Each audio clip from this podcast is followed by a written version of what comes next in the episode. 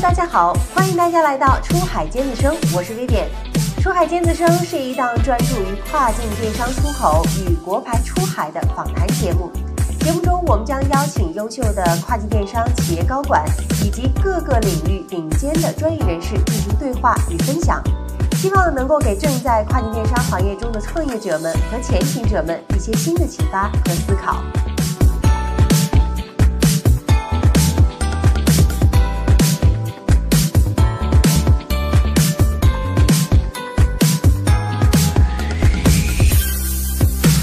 当中国被反倾销之前，我意识到这是一个机会，所以尽最大的努力发了一百多条回出去，确保了我们的销售排名。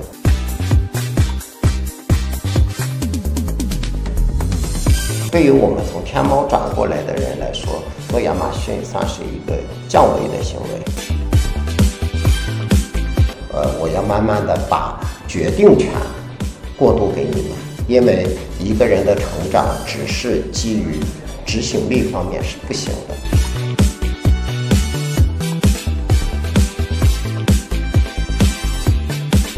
Hello，大家好，欢迎收听《出海尖子生》，我是 Vivian。那么，随着我们跨境电商在海外渗透率的增高，以及物流链路的逐渐完善，我们发现中大件商品逐渐成为很多卖家入局的类目。而且，随着妥投稳定性以及海外物流能力的增强，卖家在选品上也越来越大胆。今天呢，我们就来到了一家佛山的床垫工厂，也是一家非常优秀的出海头部品牌。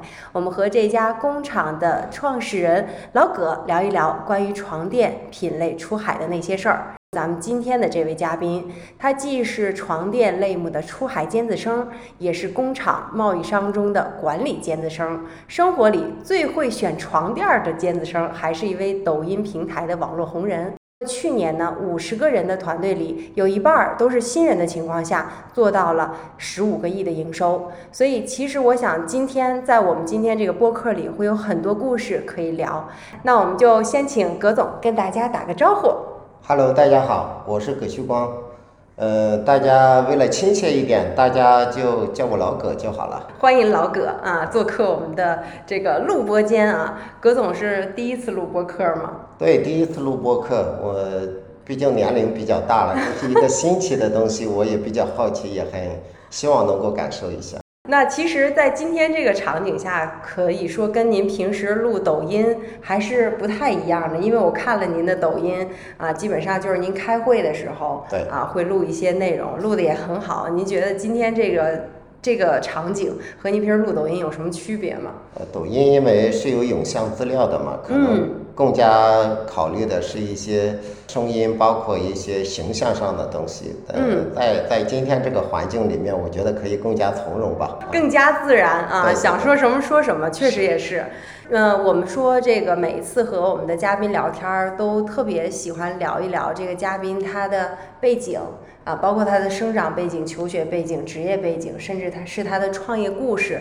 那您作为一个我们讲叫创业老兵，今天我们也特别想了解了解您的一些创业背后的一些故事，包括当年为什么会选择做软体家居这个行业呢？因为我是七八年的，我的人生经历应该是蛮曲曲折的。嗯，我的人生经历应该是蛮曲折的。这个其实，呃，是跟我这一次的成功是有很大关系的。所以实际上，我的人生经历应该是要先从我的大学毕业开始。嗯，呃，那我大学毕业是做了六年的大型工厂管理，所以。我是有一些外资企业的管理背景的，所以我对工厂会非常熟悉。OK。呃，然后呢，在二零零七年就出来创业，嗯，然后二零零八年就开始做国内的淘宝，二零一一年做国内的天猫，到二零一六年接触了亚马逊这个行业，然后二零一六年就是接触了亚马逊之后，就自己先开了一个店铺，从从零开始上架产品，学习各项操作，因为那个时候。培训机构也非常的少，呃，然后到二零一八年年底的时候，呃，依据前面的亚马逊经验创建了这个项目。所以我想做这个项目，要感谢我从大学毕业以来所有的经验。我现在，呃，现在我们的这个项目从某种程度上来说是一种工贸一体的呃这样的一种做法。那工贸一体的企业，其实如果我单纯只是等电商或者单纯只是等工厂是不行的。但是从我的阅历来看，其实我是可以，我的阅历是可以打通所有的环节的，不管是工厂、呃供应链还是我们的电商，其实都是我可以躬身入局，可以自己去解决。呃，所有整个链路的事情的。是的，所以每一步都不白走。从大学开始，每一步都不白走。其实我们现在看到很多电商企业，尤其是跨境电商哈，它可能有电商运营经验，那么它的销售可能很好，但是它的痛点是来自于产品端。是的，有的工厂呢，我产品很强，我也有创造能力，我也有那么大的工厂，但是我销售不行，我电商运营能力不强。那您的这几段经历加起来，又有国内的电商的经历，又有工厂的经历，直接打通了全链路。我想我的经验给了这个团队，给了这个项目很大的信心支撑，是在做重大决定的时候给了很大的信心支撑。是，这也就是过去经验的一个重要性。那也就是说，其实您正式入局跨境电商是一六年到一八年。跨境电商其实是一六年底开始嗯接触到，嗯然后一七年我去摸索了大约有半年到一年的时间。嗯嗯，哎，那我其实蛮好奇的，因为其实我们接触过很多工厂，嗯他在入局这个跨境电商，其实他很纠结，嗯非常纠结，何止是半年一年？嗯，对，大家就觉得这事儿行，但是我要怎么做？然后考虑的特别多，尤其是很多华东的工厂。对那我觉得您在华南，您作为这个转型成功的这个代表，其实跟大家可以分享一下，就您当时这半年和一年，您都做了哪些事儿，考量了哪些维度，最后决定这事儿我要干。其实，在我打工的经历里面，以及嗯我在刚开始创业的阶段里面，我是一个呃非常非常执着的一个人。我我我在二零一二年以前，我是不相信选择大于努力这句话的。嗯啊、我相信你努力是大于选择的。嗯但是二零一二年去参加了一个培训，然后突然之间我就明白了，呃，选择大于努力。然后在我开始自己创业的过程中，嗯，呃，零八年当呃淘宝还好做的时候，我选择做淘宝。嗯，然后当我发现天猫它的流量优势非常明显的时候，就呃毅然决然的从淘宝转到天猫这边来，因为那时候放弃淘宝，其实就意味着要把一些原来的零佣金给放弃掉，就要哦给天猫交佣金了。是，呃，天猫越来越注重传统品牌，我们这些嗯淘品牌嗯开始流量越来越贵，然后流量越来越少的时候，嗯淘宝的话语权开始掌握在传统大品牌手里的时候，我开始意识到。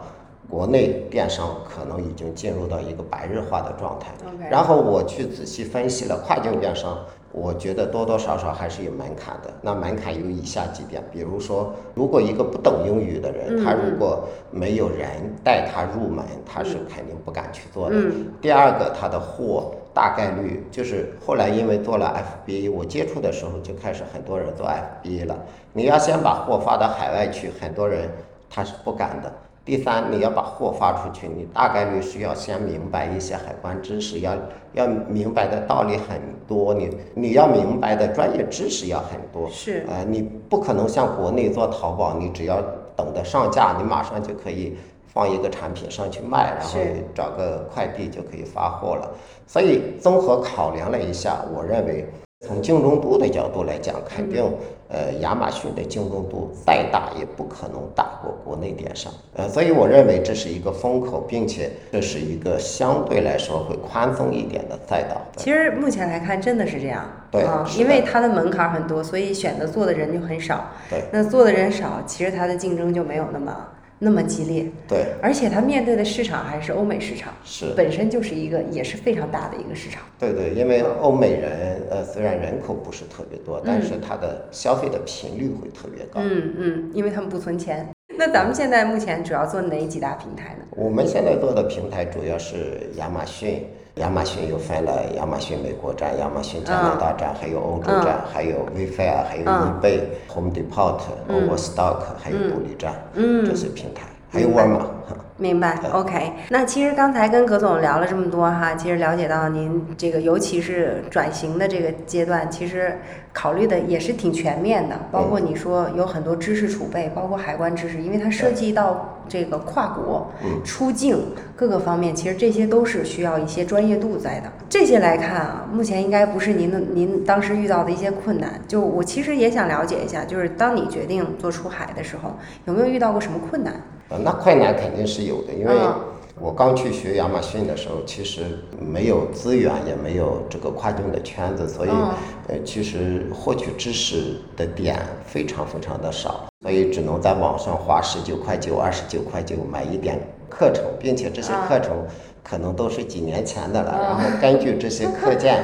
一件一件开始学贴标签、上传产品，嗯呃，包括怎么合并变体等等一系列的东西，怎么打广告。嗯但好在我有呃国内电商的背景，所以相嗯对理解起来会容易一些。其实我在决定要做跨境电商之前，我是没有任何的外贸经验的，甚至于说连大学里、高中时候学的英语也几乎都已经忘光了。所以是的当时在给在给客户回邮件的时候，其实是蛮痛苦的。哦，然后在专业知识上，可能变体被拆掉了，我要熬一个通宵去百度上找知识点看怎么去解决这些问题。那具体到发货的问题上呢，可能我们就要去解决很多的关于关税的问题，嗯怎么能够把价格谈下来的问题，怎么能够把这个渠道呃做得又快又好的问题。因为在最开始的时候是没有。那种专业知识和嗯呃比较能够支持我们的专业的服务商，能够帮我们打通这种条链路。是的，所以其实当时您做跨境电商，就是选择床垫这个品类，也是依附于你过去的这个产业带的经验。其实做床垫是因为在之前我有一个朋友是跟我合作做国内的床垫，哦呃，然后包括工厂和电商端，我们都是有做合作的。明白。呃，那在做的过程中，他有跟我谈说，呃，我们可以一起来合作做亚马逊。只是当时我们的合作比较短暂，大约有三到六个月，我们就分手了。然后分手之后就做了这个项目。其实我了解到，就是一八年那个时候做中大件的不是特别多，因为我刚好也是一八年入行嘛。对，那时候的跨境电商相对竞争度还没有那么大，对所以大家可能更多的是做中小件，毕竟它可以做空运，做空运它的周转就会快一些，对，它的现金流也会相对好一些对，回报率也会好一些。嗯，嗯，所以您当时就是有没有考虑过做床垫儿这个风险性的问题？这个其实是有考虑过，嗯呃，实际上在上一个项目里面是有做过一定程度的试水，但是在当时的情况下，呃，其实它的流量规模以及它的价格带，还有它可能的成本，呃，各项数据已经比较清楚了。嗯，我当时意识到这是一个非常非常庞大的市场，并且我认为这个赛道相对于国内的天猫和京东来说，它是一个不是那么难打的赛道，并且也有相关的经验。对于我们从天猫转过来的人来说，做亚马逊算是一个降维的行为。所以在当时，可能在当时很多人看来，呃，大件是很困难的事情，但是对我来说，呃，我认为呃这是一件对我来说挑战很大，但是我认为是有无限发展空间的东西。嗯，比如说现在社会流传着一句话，嗯，说我们要做难而正确的事情。是，我想在二零一八年我们做这个事情的时候，我就已经想到这一点。当然，我们在二零一八年起步的时候，也并不如想象的那么容易，因为呃在当时床垫这个类目已经有大量的 VC 存在了。哦，所以你们其实是全部都是市场化的一个销售的模式，对吧？对对对，我们完全是市场化的，嗯我们我们所有的账号到目前为止都是第三方卖家账号。嗯，所以这个这个能做到这个体量是非常非常厉害的。嗯对，就像您说的，其实也是有很多 VC 的卖家作为竞争对手嘛，是存在的嘛。那其实葛总，我这里也替我们很多卖家问一问哈，就是尤其是很多这个小白型的卖家，他其实在做出海的时候啊。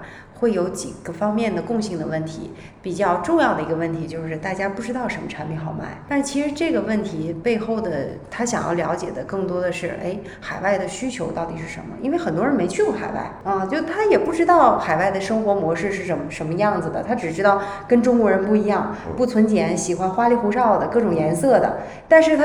这个真正的需求是什么？大家没有什么办法可以去洞察到。就您当时是怎么洞察，就是海外的用户对于床垫这块的一个需求，包括怎么样去调整国内的这个产品，然后去去做海外的人，就是海外的用户喜欢的这种床垫品类。说实话，嗯，在当时，不管是我们的工厂，还是我个人的经验，对于呃美国、欧洲等这些海外国家的。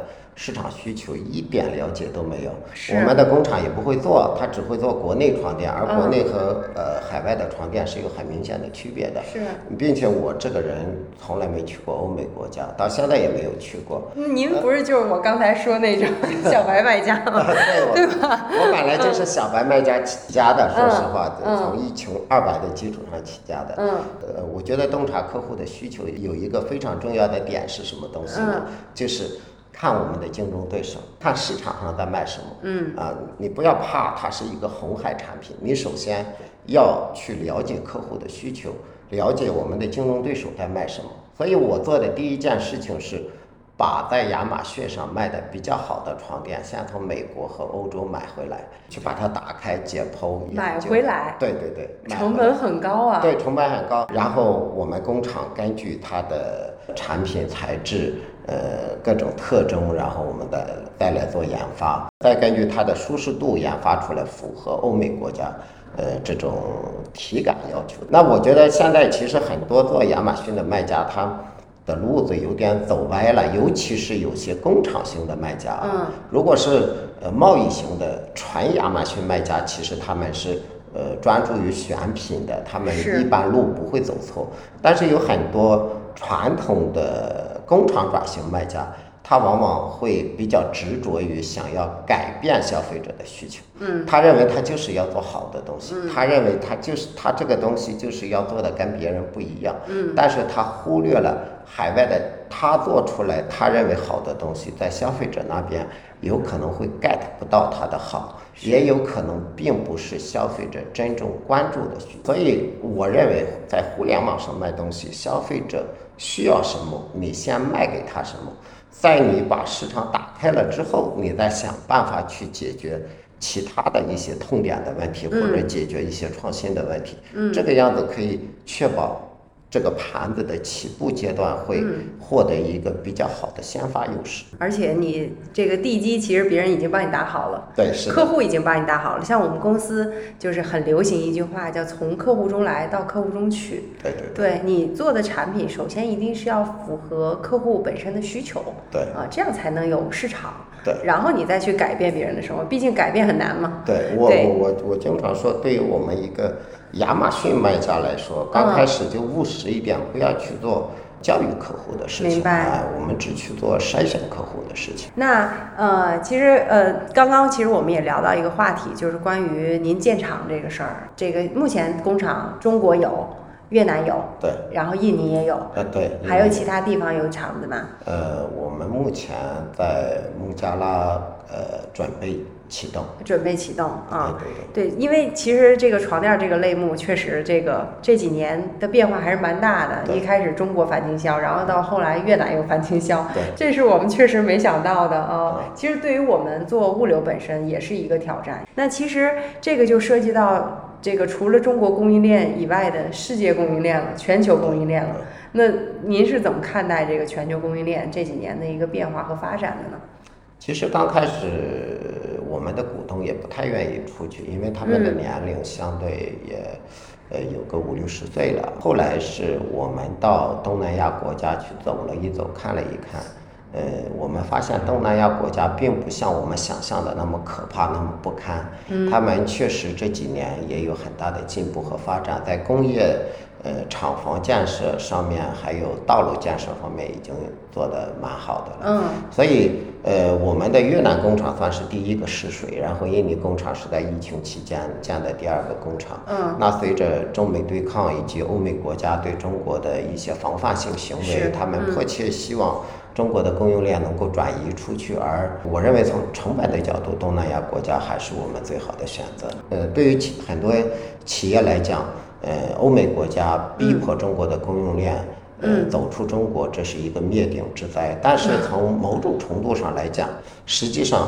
对于一些头部企业来说，相当于是把竞争的对手给筛掉了很多。对，像呃，其实是把门槛提高了。嗯，对，就是你的价格，你的成本结构会更低。对，成本结构会更低。嗯，并且我们的对手会更少。毕竟敢于走出国门，并且有能力在海外建厂的。呃，工厂毕竟还是少数，所以这也是我们这个我们大婶对你的第一大认知，就是非常有魄力的老板。还有我们现在制定的战略就是，呃，持续的在海外建厂。嗯。呃，我们可能会复制八九十年代，嗯，呃，欧美企业、香港、台湾企业在中国在中国建厂的做做法，买地建厂。OK。呃，然后呃。如果工厂可以回本的情况下，嗯，那地皮它可能会升值，厂房可能可能会升值，啊，呃，我所以我们从总体上来说来做一个呃一揽子，不仅让这个越南的工厂。为为你生产床垫儿，同时它本身也自带升值的属性。对，是的，对吧？啊，OK。哎，其实我也想跟您请教一个问题，因为前一阵儿刚好我们办了大电节，我们邀请了一个在越南做家具工厂做了二十年的一个供应链的一个朋友过来分享一下。他当时跟我讲了一个点特别有意思，他说，如果卖家想要去越南建厂，那你不要指望越南的工厂给你做产品创新，做产品设计，你只能让他做一件。事儿就是做好你的产品执行和生产就好了。对对对。从您的角度来看，也是这样子吗？呃，我们基本也是沿袭这种做法。就比如说，我们会把产品开发中心放在中国。嗯。呃，我们在那边只是做执行的事情。嗯。我们会更加注重。机械化的投入，自动化的投入，嗯，然后在管理上我们会注重细节，会注重效率，会注重呃员工的执行力，而不是注重他的创新。嗯，实际上我们会担心，呃，东南亚的员工是不是会懒一些，不太好管理。嗯，你会发现，呃，其实你只要给他的指令是很明确的，其实他是能很好的完成任务的。然后还有一个问题就是，他们会讲说东南亚的人，就像你说的，有点懒。对，有没有这种情况？呃，是会有，但是说实话，他的人工太便宜了，所以，呃，比如说在中国，可能用一个人，他用一个半人或者两个人，但是他这两个人的人工比中国还要便宜，比中国一个人的人工还要便宜。所以整体的性价比还是非常高的。是的，是的。嗯，OK。但是。呃，站在我们的角度，因为我们的床垫产品对于人工的依赖是比较小的。嗯。比如说，我们可能呃三百个工人就可以做到两千多万的货值。哦。呃，所以其实嗯不太像服装制造业这些过于依赖员工的技术技能方面的东西。嗯。所以在东南亚建厂，我们其实。在人的方面是没有太大压力的哦，那挺好的，那说明你们的这个机械化水平和数字化水平是越来越高的。对对对，这样的话就会达到一个降本增效的一个作用。对，我们在这方面会加大投入。嗯嗯，我还想问再问您一个问题啊，因为这个床垫的品类其实和我们看到很多品类它。有很多不一样的地方，尤其是在产品创新这方面。对对对。就是这几年跨境电商，我们会发现大家一直在探讨供应链创新、产品创新，嗯，对吧？那你比如说像家具，我可以从功能上创新，可以从外观上创新，对吧？椅子可升可降，对吧？还可以还可以躺着。但是床垫儿，你说首先它颜值上创新吧，它平时也看不见。对。那功能创新呢？它也就是睡个觉。所以我是觉得这个品类好难创新。对对，所以从您的角度上，您怎么看床垫产品创新这件事儿？呃，这其实呃不仅仅是产品创新的问题，是整个流程的创新。我们能够做到今天这个地步，就跟您刚刚讲的是一个道理的。这个产品其实放到中国，它是一个可以说是各种款式，消费者有不同选择的一个东西。但是是一个非标，放在中国是一个非标准品。但是放到美国来说，它其实就是一个半标准品的东西。它的外观其实根本不是海外消费者特别关注的事情，他只关注它的软硬度和舒适度。我一开始对于这个床垫的定位就非常非常的务实，它就是一个标准品，不要创新。所以从一开始，我为了打通整个供应链，所以我的创新应该在于哪里？我的创新应该是在于供应链。但是这个其实某种程度上也不算是创新，只是我们用的比较少。因为呃，在二零零一年，我到呃二零零一年开始，我到广东来做工厂现场管理的时候，管的是一些大型电子工厂的现场管理。嗯，那我就接触了戴尔公司的所谓的零库存的概念。那零库存的概念，其实我现在就把我当年的经验搬到这个地方。那我那我在产品开发阶段不做创新，只做通用，通过通用性来确保我们原材料采购的时候可以确保大宗采购在价格上可以做到采购价最低，嗯，然后可以让我们的供应商来确保我们的原材料有安全库存，并且安全库存是在供应链那边，而不是在我的原材料仓里。然后我们在成品这边。我们是没有太多的原材料仓的，我们基本上做好了货，我们确保计划的完整性和准确率。当生产把货做出来之后，货柜第二天就会到位，就会直接拉走。对对对，所以我们的生产的边际成本会特别特别的低。我们很多的物料都是通用的。嗯。但是床垫有没有创新呢？创新是在现在，当我们。呃，我们今年大约可以完成二十五到三十个亿的销售额，嗯做到今天这个样子，我们已经积累了大量的客户群了。那我们就会在产品上实现创新，这个创新就包括一些原材料的不同，一些。布料的不同，一些款式的不同，对消费者进行分级啊，高端一点的消费者就给他一个真的好一点的床垫，嗯卖卖给他一个真的好一点的高质量一点的床垫。对于普通的消费群体，我们还是用呃最普通的产品去打它。那对于我们来说，在整个品类，我们做的是覆盖率，这个也得益于我以前做国内电商的经验。说实话，呃，我以前在国内做的就是。标准品的东西，其实做的就是覆盖率，并且比床垫还标准，所以所以在这个方面我的经验是足够丰富的。所以其实您讲的做覆盖率这件事儿，标品这件事儿，其实是满足大部分人的需求，百分之八十的人的需求。是是是。嗯，因为我看国内的这个床垫儿也很卷，刚好前一阵儿选了床垫儿，什么弹簧分离，独立袋装弹簧的。对。然后还有那种人体工学，可以这个可以人体工学就是，比如说是有电动床可以有对有呃可以完成 S 型的这种啊，还有一些就是说我这个床垫是分区的，呃不同的位置有不同的分区。对，就是当时我记得，因为我和我老公在选床垫的时候，我们俩的需求不一样，我是喜欢睡软的。然后他是喜欢睡硬的，然后当时那个应该也是个品牌方，就说可以给你们做做定制的，一边软一边硬。我说这么已经这么卷了，那您觉得就是如果现在让您总结一下，从一个传统的电商或者传统的国内电商转型为出口电商，您觉得成功的几大必备因素都有哪些？嗯，因为现在不确定性太多了。对对，就我们现在想追求一些确定性的因素，除了您个人的基因之外，还有哪些是必备的啊，或者是确定性的因素？呃，我觉得总结下来是以下几点吧。第一，它是得益于我整个人生从大学毕业到现在整个的行业经验。嗯，这个行业经验让我可以把从供应链到跨境电商。呃的所有的环节都能打通。第二个点，我们毕竟是一个合伙企业，那合伙企业，我说实话，我们另外两个股东对我是非常非常支持的。我们在谈这个项目的时候，明确有讲跨境电商这边他们是不能有任何的干涉的，而他们坚守了这一点。嗯，我想很多的公司出问题就出在股东身上。嗯，然后第三点呢，就是股东的支持，虽然他们。对于跨境电商的具体事务是不能干涉的，但是每当我们有一些重大的决策的时候，它是不遗余力给予我们信任和支支持的。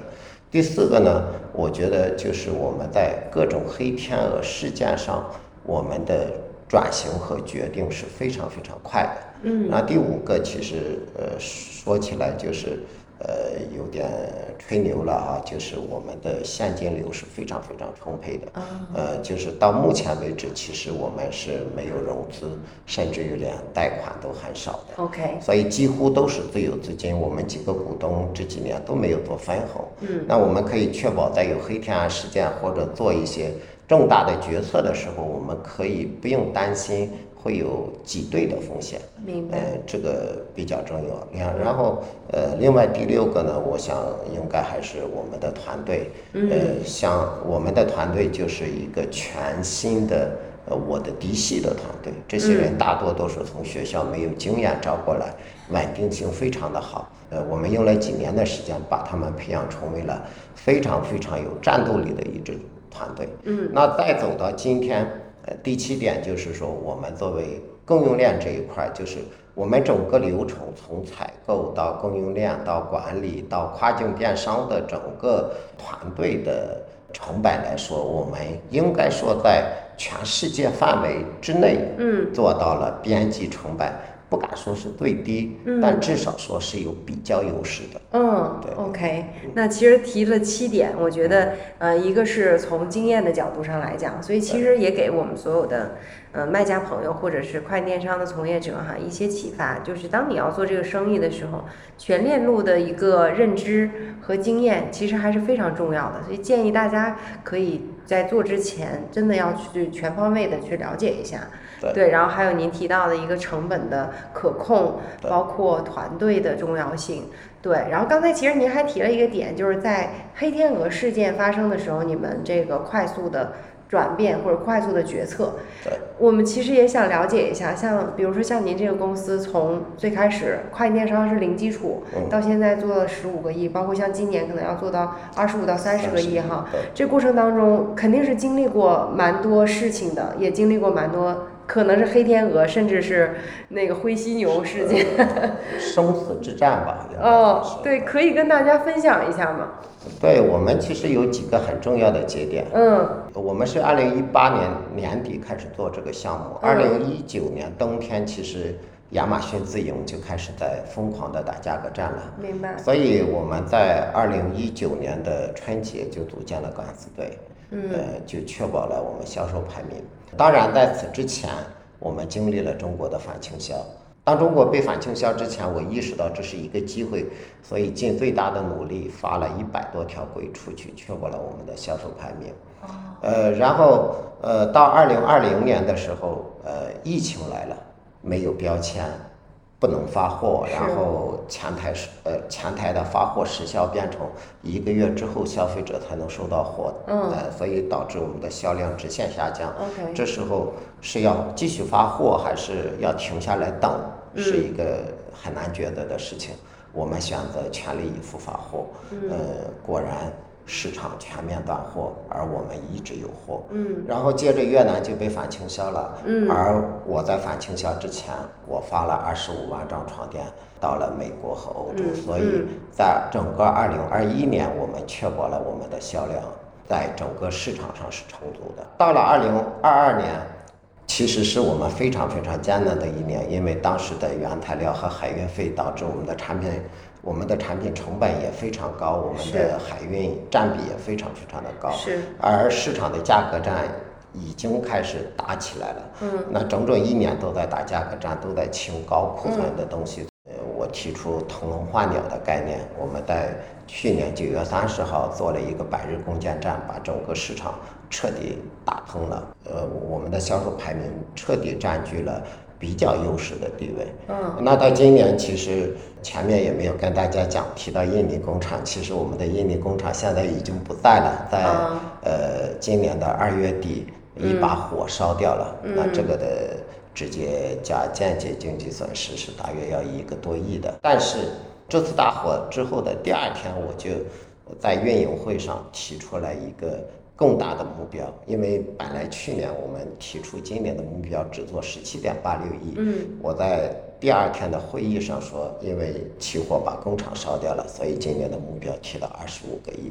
但实际上，大家看，我比较喜欢挑战性的东西，嗯就是在逆逆境中逆袭，是其实对于团队的信心，但如果能够成功，其实对于团队的信心是可以赋予很大的能量的。是的，是的，所以，呃，实际上，呃，提出二十五个亿的目标，现在看来，二十五个亿是可以很轻松完成，并且我们应该可以到年底达到二十八九个亿到三十个亿的。哇，太厉害了！我们都说打胜仗是最好的团建。对，是的。嗯，其实我们作为 leader 也很享受这个过程，就是你可能定下了一个不太可能完成的任务，但是大家一起努力把这完成了，就各自都有成长。对，其实挣钱只是解决我们的一些物质需求的东西。嗯，呃，做到我们这个年龄或者到了这个程度，嗯更多的应该是寻求一些社会价值和自我实现价值的需求了。明白。对，您刚才其实讲了几个关键词啊，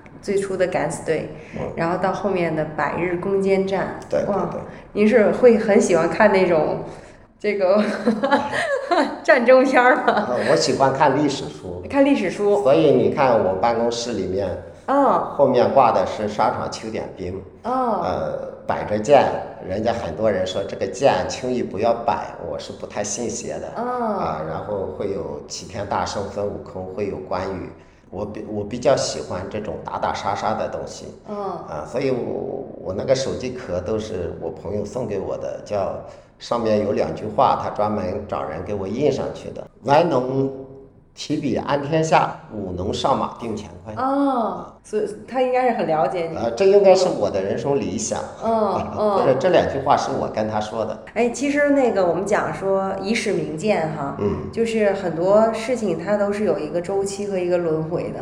嗯，对，就像其实像像像您现在打的是商战，对虽然没有实体的战争，但商战也是很厮杀、很激烈的这种战争。对嗯对对，是的。对您，您觉得可不可以跟大家推荐一本书？比如说，您觉得现在您在这个商战之中，哪些书对您很有这个很有帮助？比如类似于像什么《孙子兵法》呀，类似于有没有这种？我想我受阿里的文化呃影响比较大。嗯呃，我前段时间刚刚买了一本叫《阿里三板斧》，这是对于企业文化、企业建设方面的东是西。嗯呃，还有一个刘润的《底层逻辑》，嗯呃我觉得是有帮助的。，OK，呃至于其他的一些经验，呃，当然书看了很多哈，但是我觉得其他的经验是来自于呃很多日常的阅历以及对于历史的理解，还有对于竞争对手的学习和最大的尊重。格局上来了。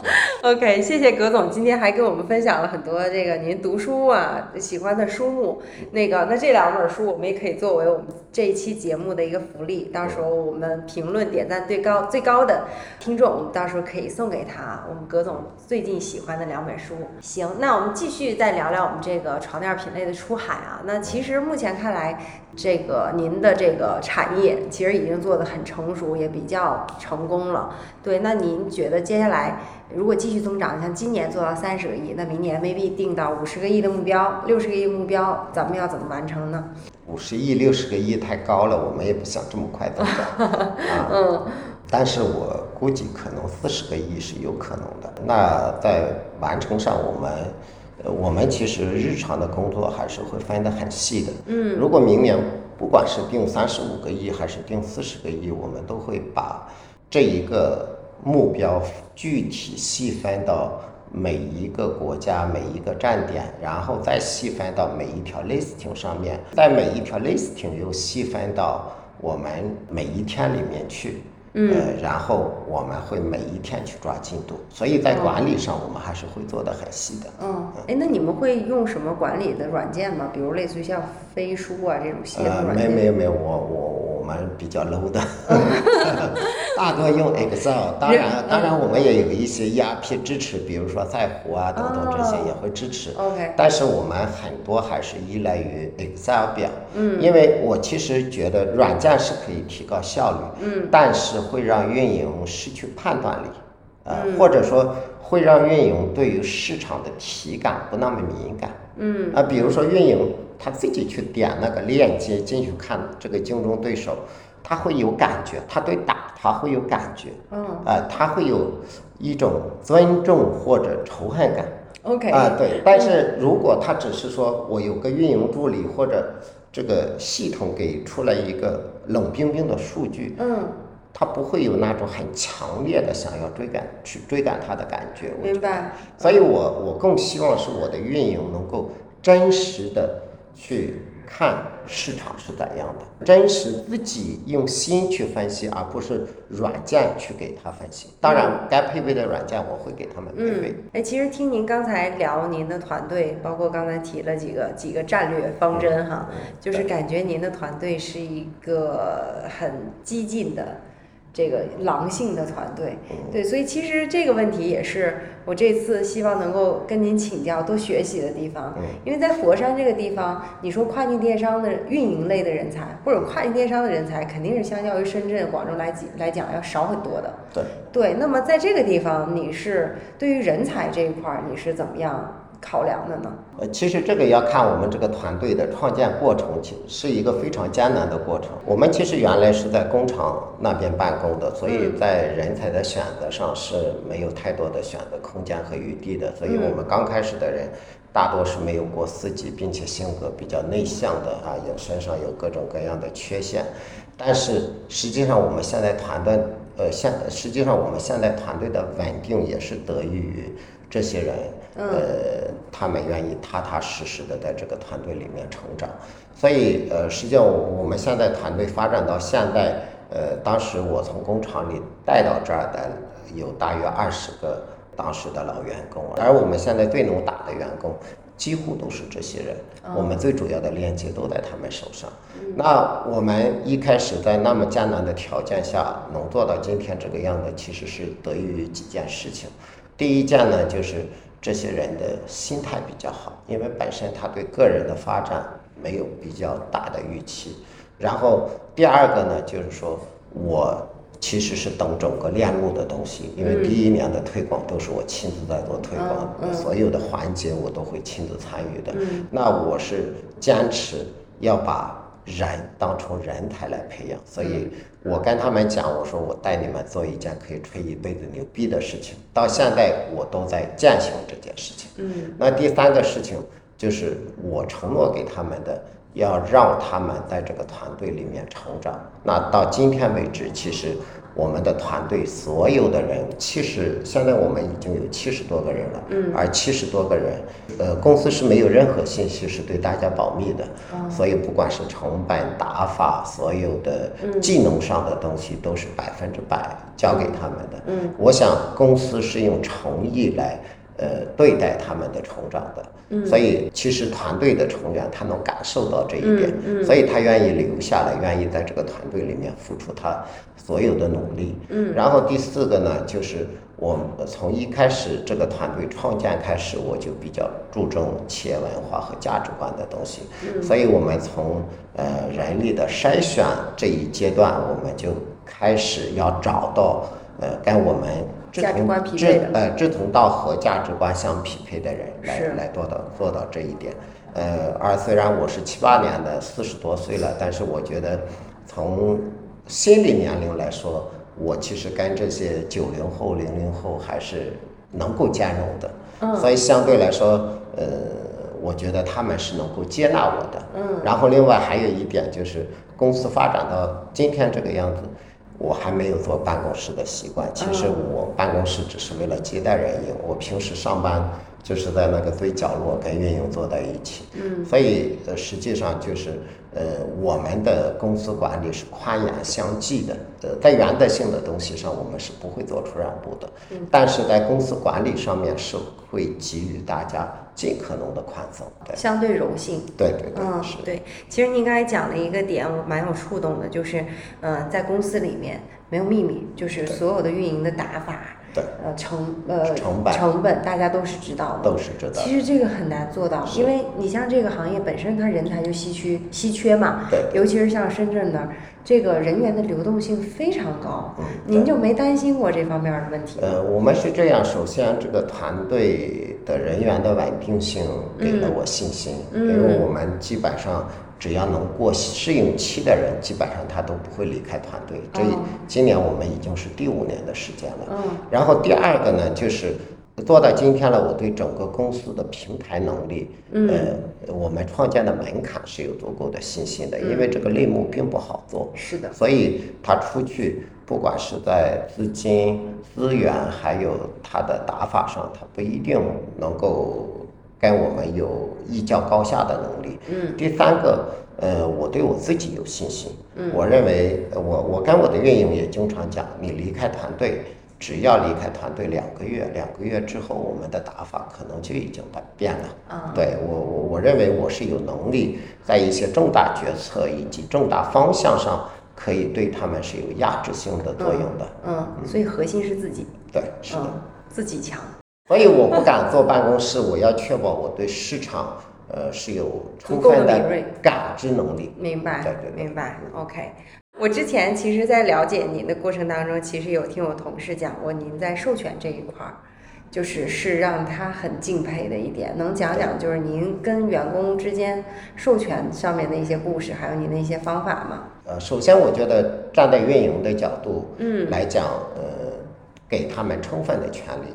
发展到现在这个阶段，可能大多数公司已经对于他们的库存、他们的广告预算等等方方面面的东西已经限制很大了。但是嗯我们到今天为止，其实对它的广告费、对它的库存都没有财务上的限制，也没有考核上的限制。呃，运营只要做出来一个运营规划，呃，大家去过一下，如果觉得合理，你就可以去按照你的思维去去做了。至于嗯亏多少钱或者做多少的盈利，是由运营的运营计划来来来做出来的。哦我们最多就看你在这个发展过程中是不是跟你的计划匹配。如果你跟你的计划不匹配，发现本来要亏五十万，结果你亏到了八十万，我们就问一下为什么？只要它属于可控的范围之内，嗯我们也不会去追究他的责任，或者哦会要求他去降低这个亏损。嗯所以在这件事情上，我们在运营的自主权上，我们是充分授权的。我们不会去干涉他任何的运运营的节奏的东西。嗯他只要认为他可以做出来，可以讲出来他合理的理由，就可以充分去做。嗯然后实际上我们这个团队从一开始都是全新的，我们现在的主管几乎都是从不懂运营到做运营，变成资深运营，再到了现在的管理。嗯那呃，其实从去年开始，呃，我就开始带着他们管理，呃，去上管理课，然后呃，从去年九月三十号开始，我就开始实行了一个轮值 COO 制度，就哦首席运营官，我说嗯。每两个星期轮值一次，到今天他他们都在轮值。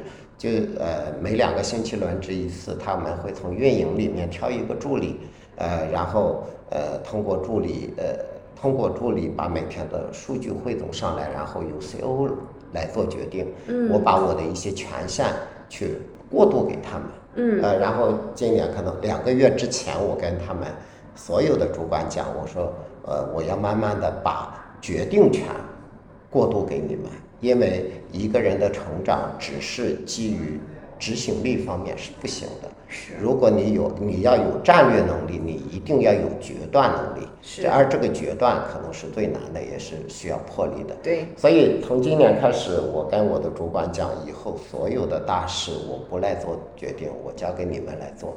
我会当发生大事的时候，我会给你们指定一个负责人，这个事情就由你来做决定。你只要知会到我一下，或者你觉得不确定了，你来咨询我一下就好了。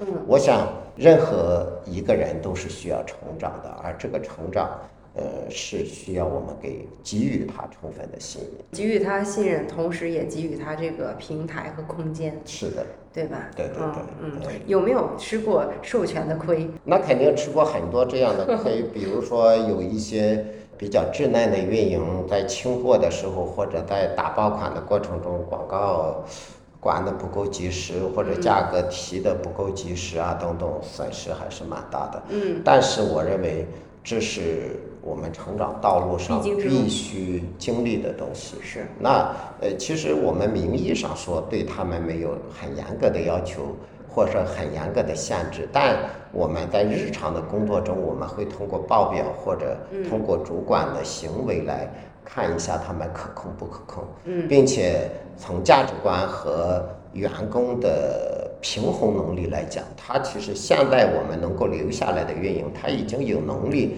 来平衡呃得失了。嗯，所以我们现在出现失误的这种概率越来越低。OK，对所以企业也在增长。对，因为企业发展成熟了，我们就把以前的很多的漏洞给补上了。嗯嗯实际上，呃，我觉得就跟我们人生这个道路上会经常犯错误是一样。嗯呃，其实没走错的，呃，我们没走错的一步都是我们宝贵的财富，只是我们选择用什么样的态度来对待它而已。是的，是的。您说在选人的时候，价值观也很重要，包括你也会平时观看，就看通过事儿嘛，去看大家价值观的呈现。您您公司的价值观是什么？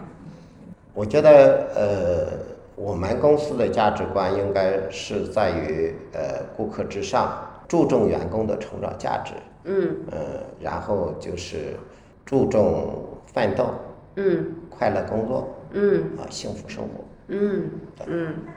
OK，其实价值观是难，比较难去通过面试去考核出来的，非常难，非常难。所以我们其实基本上会用一到两个月的时间来看这个试用期人是不是合适。嗯，是的，就以前我也上过一些管理的课，他说你其实从面试的角度去筛选一个人，你的准确率可能不是很高，百分之三十，对百分之四十，对但是其实我们有很大的一个空间，就是在试用期这三个月，你去通过不断的输入输出，然后产出他的工作，可以去看这个人的价值观和工作的能力。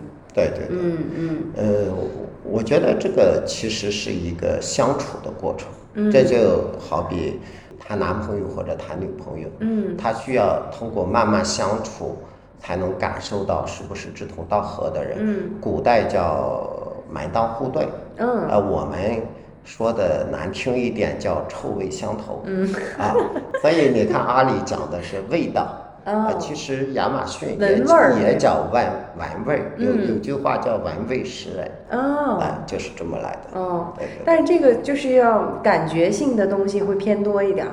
但是你会发现，相处久了，这种感觉只要是对了，大概率是不会错的。就是其实我觉得，就是从一个初出的管理者到后面，其实他会经历一个过程，就是最开始是用感觉，但是发现哎感觉很容易错，嗯然后就用一些理性、数据维度去来分析这个人也好，这个事儿也好，他是怎么样的一个一个产出，然后最后经历多了之后，还是回归到感觉。是的，对你见多识广了之后，你自然感觉你你的敏锐度就会上来。嗯，这就就好像我们做现在做这个类目，其实运营已经不太需要大量的数据分析来判断它这条 listing 能不能做上去了。嗯他其实整个人就跟开车一样，完全融入到这个类目里面了。哦他知道什么季节、什么节奏、什么样的呃广告出价、什么样的产品价格，就能把这条链接激活。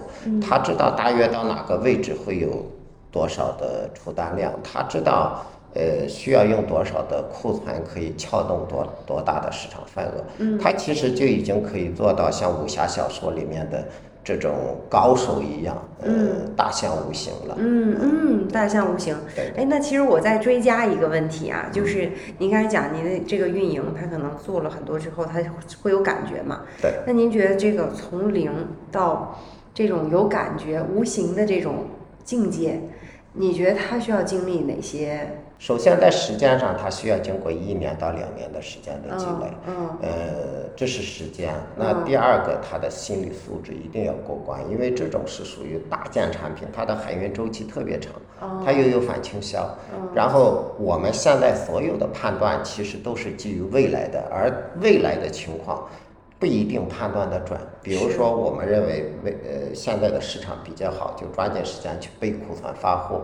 但是问题是，大多数卖家都是这么想的。嗯。所以就跟农民种庄稼一样。嗯。那最终今年这个东西好卖，最终导致的结果就像叶圣陶写的“多收了三五斗”一样，一样米贱上农嘛，对吧？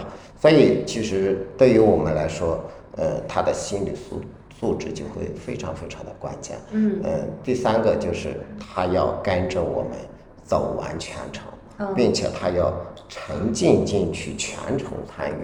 他只有全程参与，他才能有这种体感，他才能知道什么节点他应该做什么样的事情。嗯所以为什么我们要毫无保留的分享经验给他？你会发现，其实我们在日常生活中的所有的动作，如果不变形，嗯都要把它变成是肌肉记忆才可以。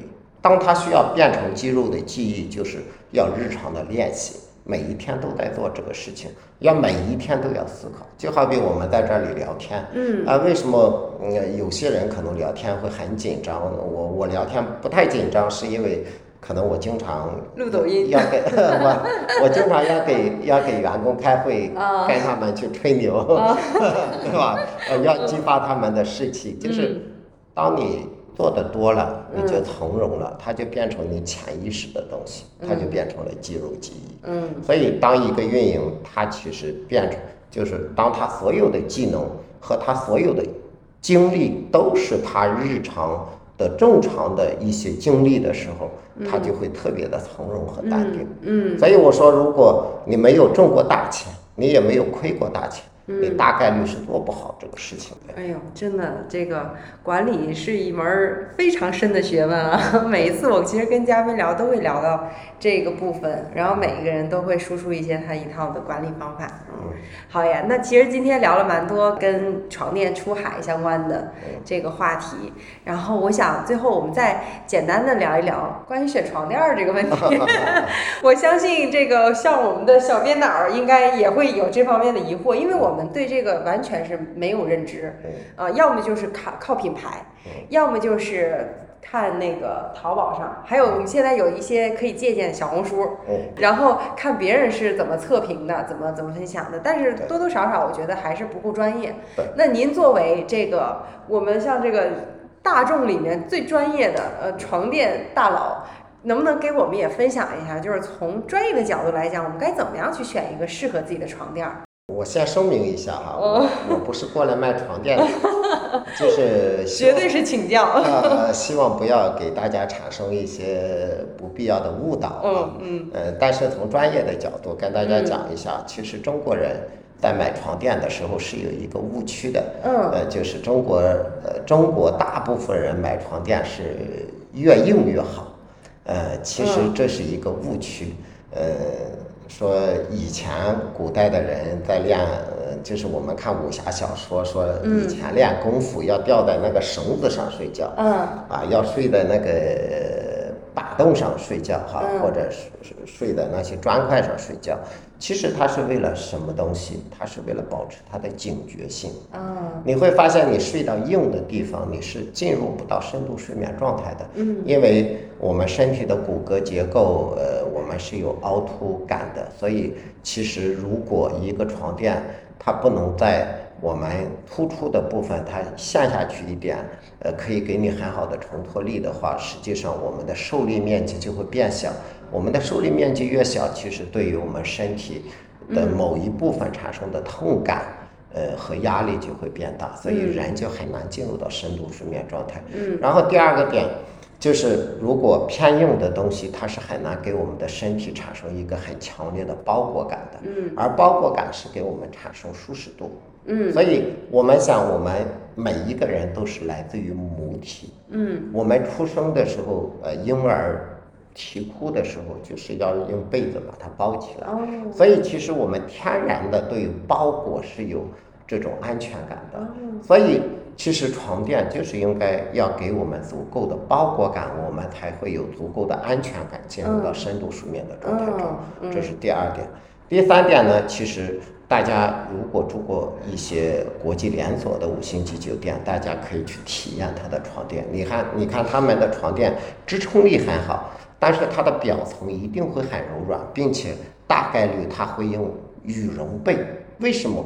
它就是给大家制造一种柔软的感觉。我们平时对什么东西会感觉到舒服？嗯，一定是对于柔软的东西感觉舒服。所以你看广告，所有的东西，羽绒服吹一个羽毛嗯等等这种柔感出来，他才能感觉舒服舒服。其实五星级酒店就是给你通过这种柔软的东西塑造一营造一种高端舒适的感觉。那既然我们喜欢住五星级酒店，认为那个就是品质，嗯为什么我们要去睡硬的东西呢？嗯其实是不对的。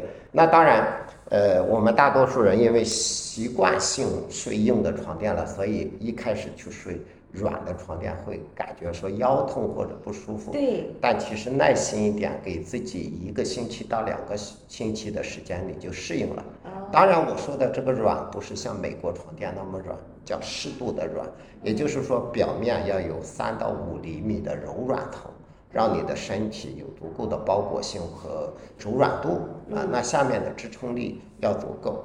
那在价钱上，这个其实那些所谓的几千上万的床垫，甚至几十万的床垫，那是纯粹是割韭菜的了。哦，呃，在我们这种工厂类卖家眼里，床垫只有材料，只有材料，所以呃，实际上就是只要这个材料没有太大的问题，它的成本价本身就是比较低的。嗯呃，其他的大多都是噱头。嗯，呃，商业陷阱，对商业陷阱，所以只要选择一个呃适合自己软硬度的，差不多呃一千来块钱就差不多了。当然，呃，你们如果需要用床垫，就需要到市场上去买来找我们工厂做一个就好了啊，比较简单啊。谢谢老板。当然，你看中国市面上谈的独立袋装弹簧床对对垫，对嗯呃，椰棕床垫、乳胶床垫，这其实都是一些概念性的东西。哦呃，独立袋装弹簧对我们来说，那就是钢材多少钱一吨？咱现在钢材三千多块钱一吨嘛，对吧？哦呃，那这一张床垫用了多少钢材而已。哦，啊，对于乳胶来说，很多人说天然乳胶，泰国啊进口，其实这也是个割韭菜的东西，就是嗯大多数的乳胶都是不是天然的，嗯。呃，然后呢，呃，实际上乳胶如果用的时间久了，它会掉粉，并且会滋生螨虫，呃，所以大家还是根据自己的选择、自己的爱好选择，挑性价比高的，不要去。呃，根据那些所谓的工农噱头去，嗯呃花太高的价钱去买那些为为品牌买单吧。嗯，还有那种，我不知道您应该也知道啊，就是那种保健床垫，啊，保健功能床垫，然后就是很多老年人就会受受这个上当嘛，嗯，就说这个床躺躺着会对你的身体 健康有帮助，嗯，其实中国最容易赚钱的三个群体，女人老人、女人、孩子，是吧？啊，所以呃，老人是因为确实我们这些子女陪伴他们的时间太少，而嗯老人对于死亡的恐惧、对于健康的追求是非常非常迫切的。嗯所以这些东西其实也是一些噱头。其实如果我们需要那些东西给我们加持，我们就比如说决明子，我们去买决明子就好了；比如说玉石，我们去买玉石就好了；磁石，我们去买磁石就好了。嗯嗯但实际上是没有太多的医学功能的。医学功能不能说完全没有啊，我是外行，但是但是站在我的角度，我不认为它值那个价钱。好的，给大家总结一下，一个是在挑床垫的时候，其实不用非要看材料是怎么样的，你要挑软硬度，呃尽量挑相对软一点的，能够包裹住的，舒适度高一点的啊，会给你带来安全性，安全感就会带来好的睡眠。是的。对吧？然后第二呢，就是价位也不用太贵，一千多块钱啊左右就可以了啊。当然，如果有需要的话，也可以到我们 show note 里面去点链接啊。我们葛总从专业业角度给大家来这个分享一下比较好的床垫。好的，那非常感谢老葛 今天做客我们的频道，然后跟大家分享了你的故事，还有跟床垫相关，包括出海的一些方面的一些内容吧，还有您自己的一些经验。也欢迎我们更多出海人加入我们的出海尖子生微信社群，和大家共同交流。感谢大家收听，我们下期再见。好，再见。